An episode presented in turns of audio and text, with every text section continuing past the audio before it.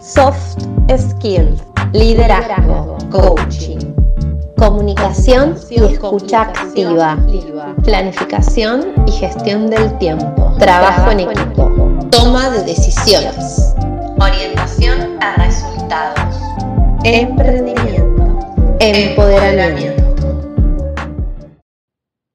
Bienvenidos y bienvenidas a un nuevo ciclo de podcast. En este episodio vamos a estar hablando sobre la comunicación. La comunicación como una de las habilidades blandas. ¿Se acuerdan que durante este ciclo vamos a estar hablando justamente de esas habilidades blandas? Y ahora lo que vamos a hacer es ir trabajando una por una.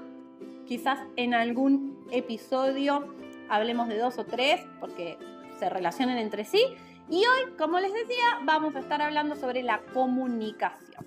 Bien, cuando hablamos de comunicación tenemos que tener en cuenta que hay un comunicador, hay una codificación, hay un mensaje, hay un medio utilizado para transmitir ese mensaje, tenemos una decodificación, tenemos un receptor de ese mensaje y se produce una retroinformación.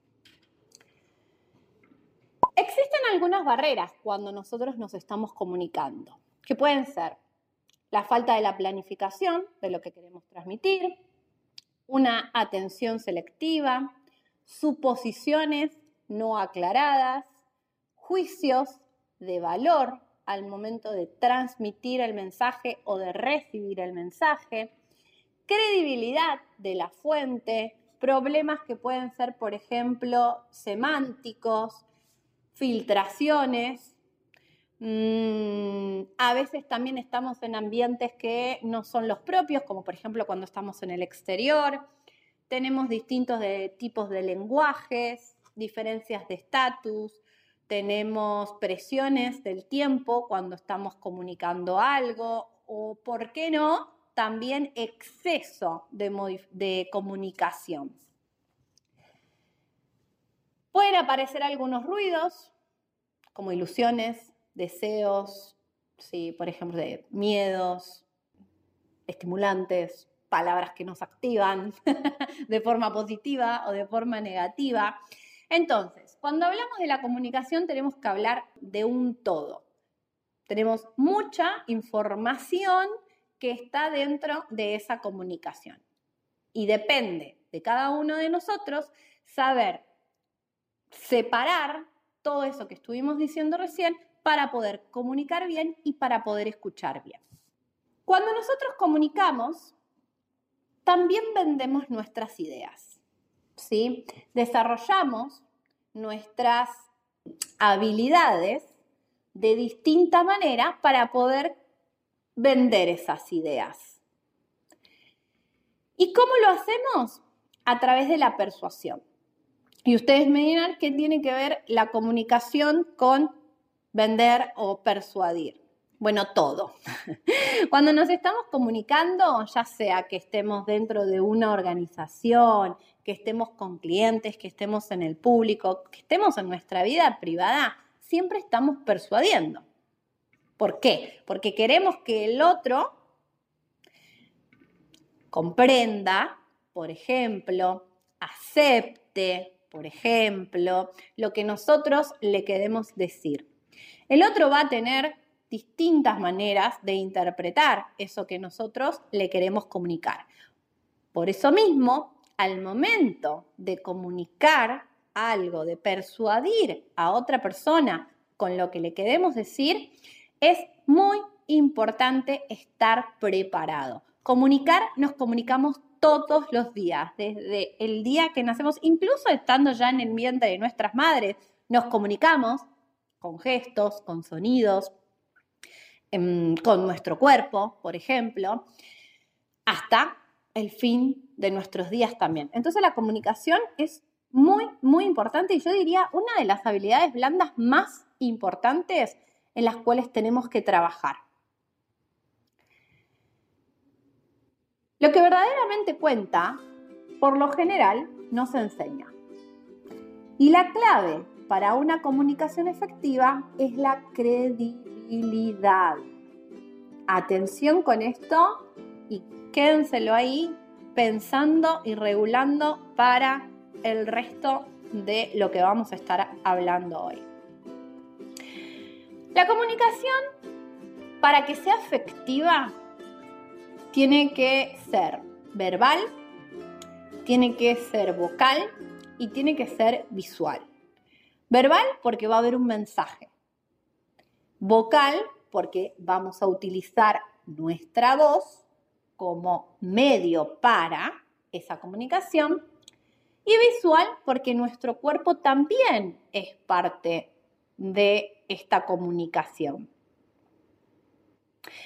El profesor Albert Mehrabian dice que existen distintos porcentajes dentro de estas tres composiciones que tiene la comunicación. Dice que necesitamos un 7% de lo verbal, un 38% de lo vocal y un 55% de lo visual para realizar una buena comunicación. En este caso, y no solo porque lo diga yo, sino que ya muchos expertos en el tema lo han dicho, lo cierto es que tenemos que tener dentro de lo posible desarrolladas al 100% estos tres componentes. ¿Por qué? Porque cuando estamos comunicando estamos utilizando absolutamente todo nuestro ser.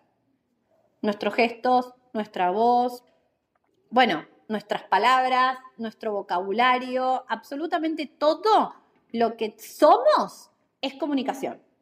Entonces, cuando yo voy a trabajar una buena comunicación, no tengo que pensar solamente en mi voz o en cómo yo voy a pronunciar las palabras nada más, sino en cómo voy a utilizar mi cuerpo para poder transmitir eso que quiero, qué distintos tipos de tonalidades le voy a dar yo a mi voz para que se comprenda o se interprete como yo pretendo mi mensaje. Ni hablar, que incluso vamos a ver que vamos a tener que tener en cuenta hasta la imagen, es decir, cómo vamos a estar vestidos, qué vamos a tener puesto, qué vamos a tener, cómo vamos a estar peinados para poder realizar una buena comunicación. Bien, para trabajar entonces, nuestra comunicación, vamos a trabajar sobre el desarrollo de habilidades. En este caso yo te voy a recomendar nueve, que no significan que sean las únicas nueve que hay. Vas a poder encontrar muchas otras habilidades más. Si tenés dudas o consultas, también obviamente sabes dónde puedes contactarme por privado y te puedo seguir ayudando. Habilidad número uno, visualizar. ¿Qué queremos lograr con esto? Primero en principal, generar confianza y seguridad. ¿Cómo lo podemos lograr? Focalizando la mirada, logrando una intimidad con el receptor, ya sea un público grande o un público más pequeño, tengo que lograr una conexión a través de mi mirada con la persona que me está escuchando. Tengo que cuidar no disparar la vista para cualquier lado, tengo que cuidar no parpadear mucho o no parpadear poco también, cualquier tipo de gesto innecesario. Y sabes qué, un dato no menor es que entre los primeros 5 a 10 segundos del comienzo de esa comunicación vas a lograr la atención de la otra persona. Así que imagínate lo importante que es generar una buena visualización con aquel que te está escuchando. Otra habilidad es la postura y el movimiento. También, ¿qué queremos lograr con esto? Bueno, generar naturalidad, seguridad, atención. Vas a ver que las primeras tres habilidades tienen que ver bastante con el tema de la seguridad y de lograr atención de parte del receptor. ¿Cómo lo podemos hacer? Manteniéndonos erguidos, observando la postura de nuestro cuerpo, tanto el tren inferior como el tren superior, movernos, si estamos en un auditorio grande, utilizar todo el espacio que tenemos, si estamos en un lugar pequeño, bueno, podemos tener una posición quizás ya establecida. Y también darle nuestro propio estilo a esa postura y a ese movimiento. En mi caso, por ejemplo, voy a ponerme como ejemplo yo, soy una persona bastante inquieta, soy una persona bastante creativa con mis movimientos, entonces es un poco raro que las personas me vean en una posición estática, quizás incluso hasta de brazos cruzados, porque no tiene que ver con mi estilo. Muy rara vez se me va a ver de brazos cruzados, no es algo que yo acostumbro a hacer. Entonces está bueno que a esta habilidad de posturas y movimientos también le incluyas tu propio estilo. Habilidad número 3. Gestos y expresión de la cara. ¿Qué queremos lograr con esto?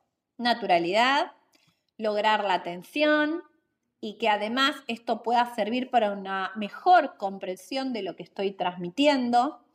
¿Cómo lo voy a hacer? Bueno, conociendo nuestros propios hábitos, conociendo nuestros propios ademanes, no exagerando demasiado, sonreír, pero tampoco en demasía, agregarle nuestro factor personalidad, por supuesto, no siendo demasiado serios, bueno.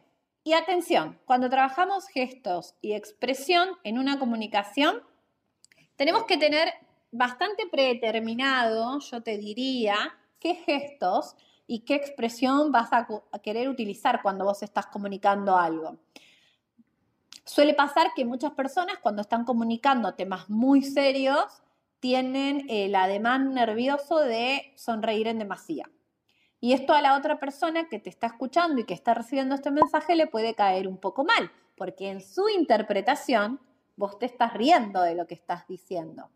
Entonces, si vos te estás conociendo y sabes que cuando te pones un poco nerviosa, nervioso, tendés a reír demasiado, te recomiendo que trabajes algunas técnicas en donde vos puedas controlar ese ademán. Y quizás parezca un poco tonto el consejo, pero realmente es muy importante, incluso no solo le va a dar naturalidad a lo que vos digas, no solo vas a lograr una mayor compresión de parte de tu receptor, sino que vos te vas a sentir mucho más seguro cuando tengas que transmitir el mensaje. No te olvides que como hablamos al principio, acá interviene una persona que dice algo, un algo que está siendo dicho, una persona que recibe ese algo y un algo que está siendo interpretado. Eso es muy importante. Habilidad número cuatro el vestir y el aspecto.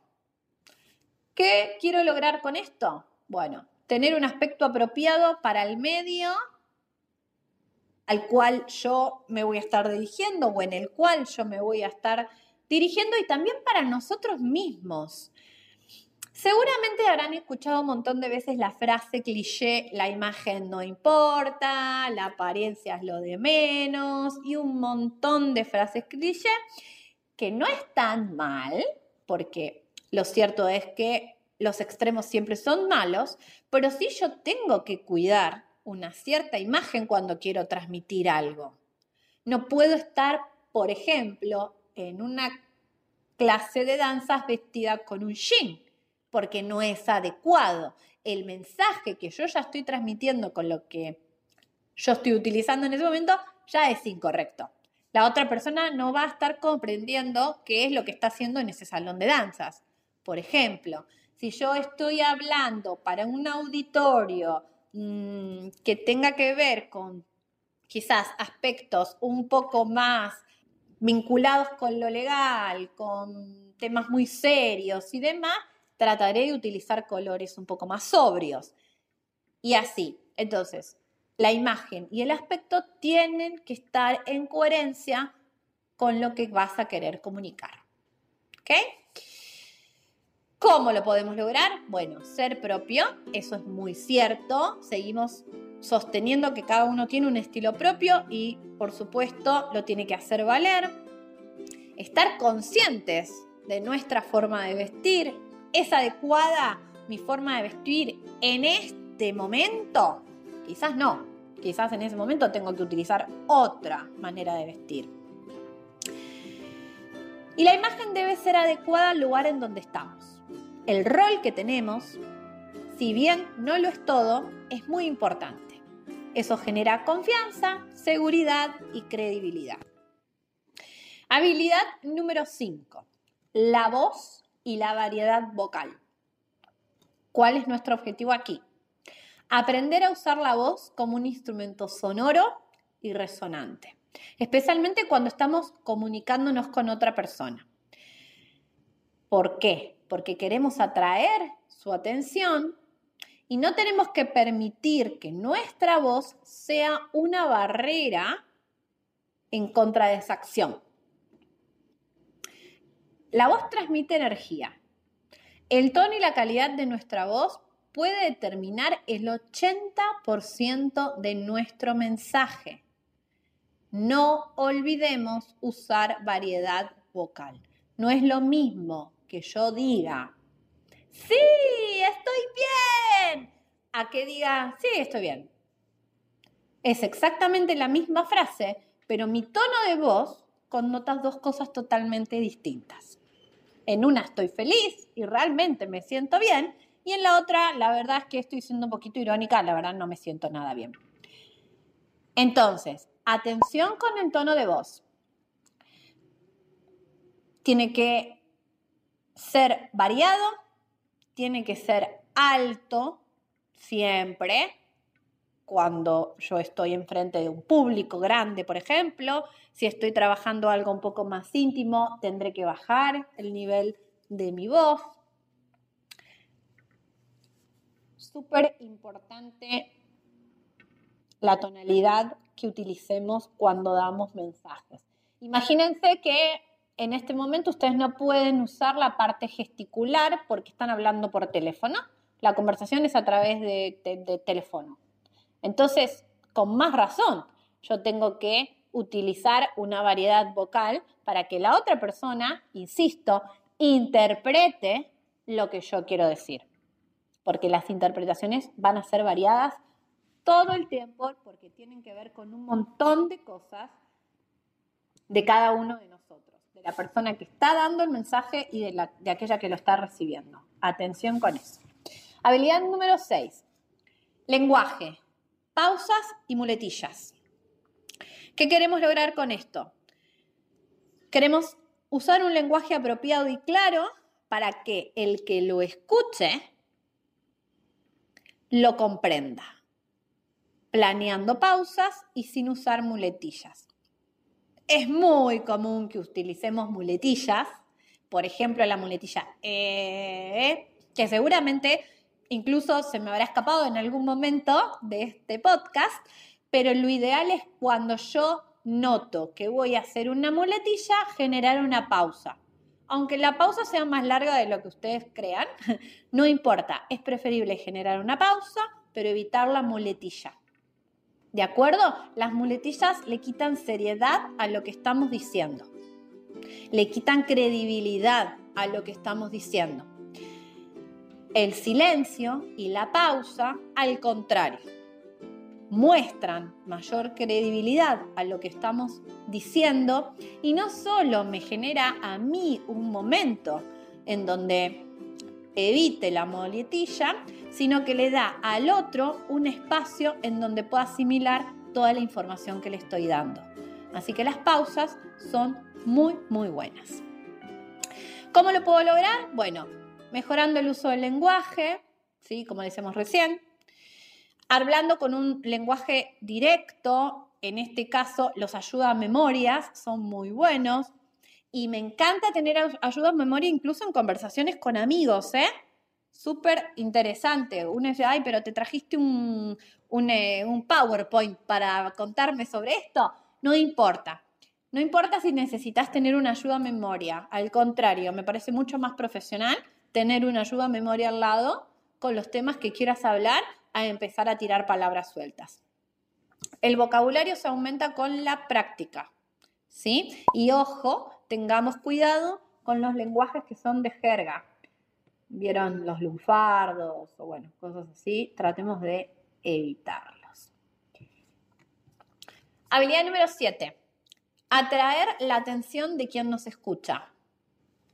¿Cuál es nuestro objetivo? Y ustedes me dirán, pero me dijiste que todas las habilidades anteriores eran para atraer la atención. Sí, claro que sí.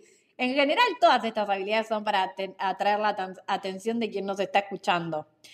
Pero bueno, ahora lo que queremos lograr, no solamente que esta persona nos escuche, nos comprenda y interprete lo que queremos decir, sino que además lo queremos involucrar, sostener y mantener el interés de esta persona en lo que nosotros le estamos comunicando y que nos dé una respuesta, ¿sí? Nos dé un feedback, nos dé una retroinformación como eso que hablábamos al principio. ¿Cómo lo vamos a hacer? Y bueno, habrá que mejorar todas las habilidades que podamos tener para eh, atraer la atención de quien nos está escuchando, todas las anteriores. Y tenemos nueve técnicas que también nos pueden ayudar para atraer la atención de las personas. Por ejemplo, nuestro estilo propio. En nuestra comunicación, siempre poner nuestro estilo propio. Generar comunicación visual, movimientos, distintos tipos de tono de la voz, por ejemplo, ponerle un poco de drama a la cosa o, por qué no, también un poco de comedia lograr una interacción con aquel que nos está escuchando por medio de preguntas, de demostraciones, ¿sí? pidiéndole al otro de alguna manera un feedback para hacerlo interactuar con lo que estamos diciendo. Tratar de generar interés y por supuesto una cuota de humor, eso siempre ayuda incluso en los momentos más difíciles. Estar más tristes o cuando hay que transmitir informaciones un poco más duras. Habilidad número 8. Usar el humor. ¿Qué es lo que queremos hacer con esto? Crear un lazo entre nosotros y quienes nos escuchan, utilizando el humor y ocasionando que puedan seguir escuchándonos con atención. Bueno, Atención porque el humor no es ponernos a contar chistes, ¿ok? Sino contar historias o anécdotas, humanizarnos, darle esa parte más humana a lo que estamos transmitiendo. Va a tener que ver mucho con la personalidad de cada uno, eso es verdad, pero ojo que todo lo que les estoy contando ahora son cosas que se trabajan, ¿ok? El orador, el comunicador, es una persona que trabaja, se entrena. No todos nacemos comunicándonos bien, entonces es un trabajo importante de todos los días. Si sos una persona que, por ejemplo, sos docente, tenés a cargo un equipo de trabajo, mm, sos referente en tu hogar, es muy importante que trabajes tu comunicación. Nuestra sonrisa es lo que las personas ven. Las sonrisas generan un vínculo con el otro lado. Así que trabaja tu sonrisa. Ojo que no hay que exagerar. ¿Vieron eso que dijimos recién? Y se dice que las personas aprenden mucho mejor cuando hay humor. Así que por más que estés dando informaciones súper serias, o súper sensibles, un poquito de humor siempre está bueno. Nos humaniza. Y habilidad número 9, ser uno mismo. ¿Cuál es el objetivo de esto? Ser auténticos, ser nosotros mismos en todas las situaciones de comunicación, comprendiendo y usando nuestras fuerzas naturales y venciendo nuestras debilidades para la comunicación. ¿Cómo? Conocete, reflexiona sobre tus virtudes y tus defectos. La buena comunicación es un proceso de por vida y se practica todos los días. Así que, si sos una persona que tiene que comunicar, estés donde estés, acordate que es un trabajo de todos los días. Un tip que a mí me sirvió muchísimo para generar y mejorar mi comunicación es hablar frente a un espejo o hablar frente a una cámara y luego verme. Eso me ayudó un montón para mejorar mi calidad de comunicación. Muchas gracias y nos vemos en un siguiente episodio. Te invito a que visites mi página web www.mariadalandanzas.com y a través de ellas puedas tener contacto conmigo en mis redes sociales y también en las redes sociales de mi escuela y de mi plataforma e-learning para que te enteres de las novedades y de todos los cursos que tenemos disponibles para formar bailarinas y bailarines en todo el mundo.